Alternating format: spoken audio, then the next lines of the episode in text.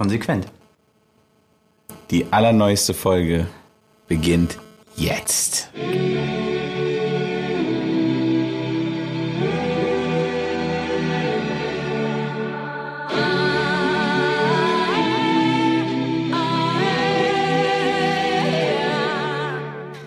Schönen guten Tag, Philipp.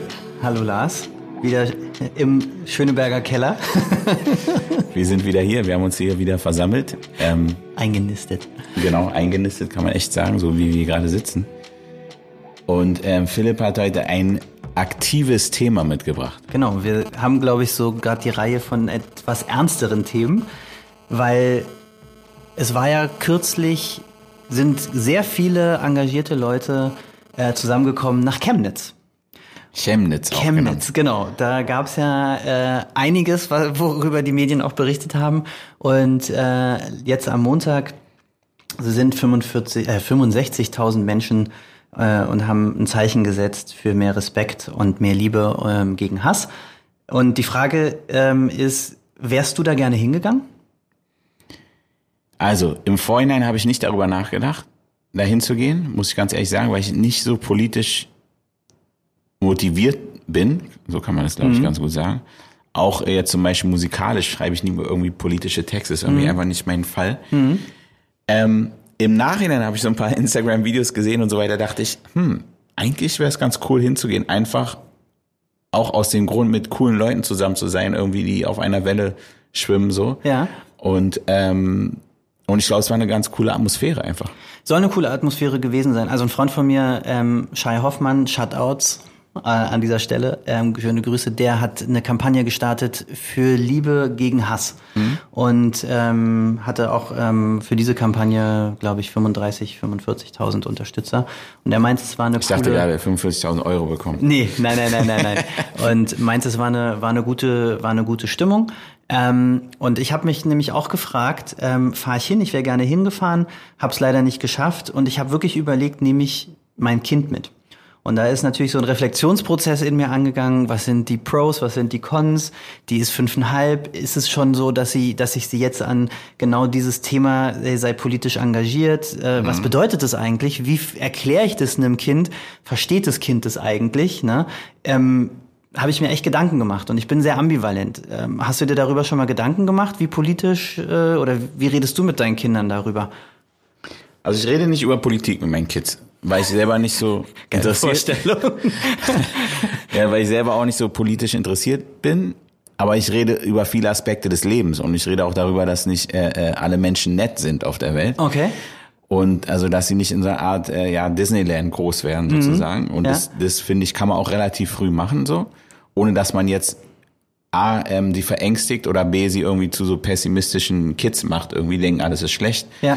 Also ich sitze jetzt nicht da und gucke mir eine Stunde Nachrichten mit denen an oder sowas. Das wäre doch, ich glaube, dann wären sie traumatisiert. Ja, auf jeden Fall. Weißt du, was ich meine? Und Ja. man darf auch echt nicht vergessen, so auch äh, apropos Reflexion, so an sich selbst auch, dass wir immer noch, man, man, man äh, mag es kaum glauben, aber in einer Zeit leben, äh, wo es der Menschheit noch nie so gut ging. Ja. Wie jetzt gerade in diesem Moment. Also Ja. das muss man sich auch manchmal vor, den, vor, vor Augen halten, finde ich. Und die Leute empfinden es aber nicht so, ne? Natürlich, ja. natürlich, weil es natürlich, was kriegst du mit? Ne? Ja. Insofern ist für mich echt die wichtige Dosis ist ähm, die Realität äh, klar verständlich und, und nicht irgendwie dramatisch darzustellen Ja. und gleichzeitig irgendwie den Spirit hochzuhalten. So. Mhm. Welchen Spirit?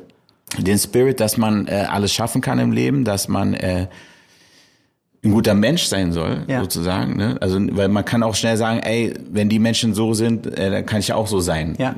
Weil die kommen ja auch durch und, und Ja. weißt du, was ich ja, meine? Ja, so, okay. also das ist ja. so eine, so eine also so ein Spirit von Gemeinsamkeit, ne? Und trotzdem auch für Dinge einzustehen vielleicht, ne?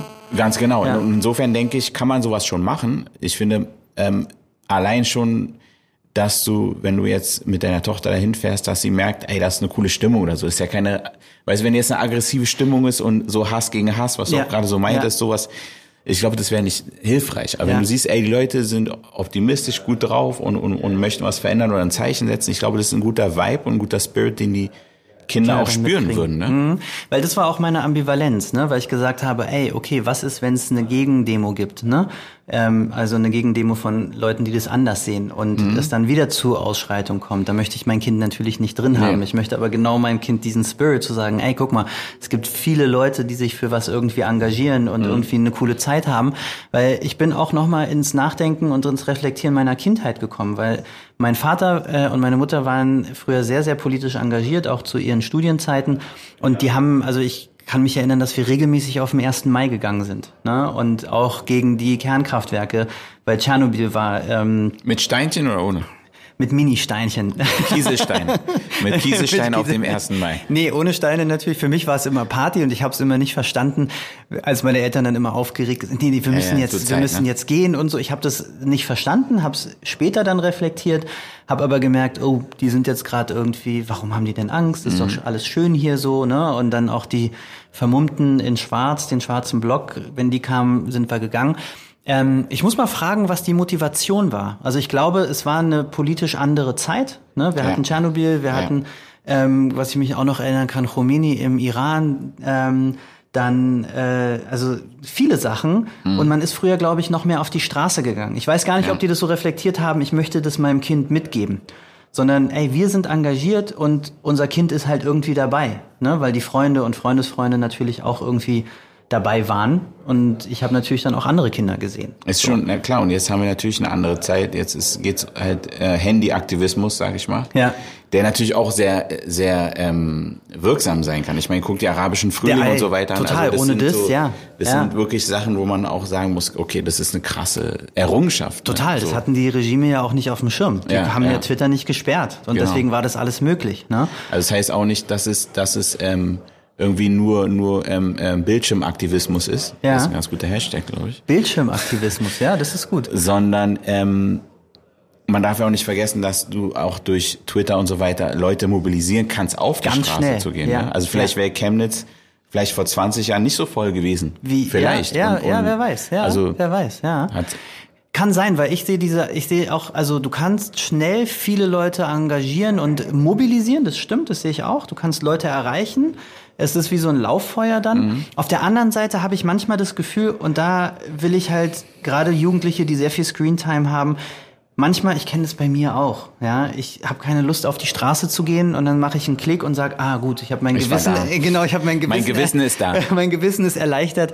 Ich äh, supporte mit einem Like, ja, äh, die Kampagne, ja. aber ich habe nicht dafür irgendwie mich eingesetzt. Ich habe zwar öffentlich gezeigt, dass ich dagegen bin, aber was habe ich gemacht, dass sich was ändert? Ja. Ne? Und ich glaube, das ist so diese auch meine Reflexion, wo ich sage, ich würde auch gerne, dass meine Tochter nicht nur rumklickt und mhm. sagt, ähm, wenn sie mal groß ist, das finde ich doof, ja, sondern auch sagt, ja, was kann man eigentlich machen, ohne Hass zu verbreiten, ohne mhm. zu sagen, ich kämpfe, weil das ist auch nicht meins, ne? Mhm. Total ähm, scheuklappenmäßig da, dagegen und das wird dann auch zu hart. Also mhm. Druck erzeugt Gegendruck. Ja? ja.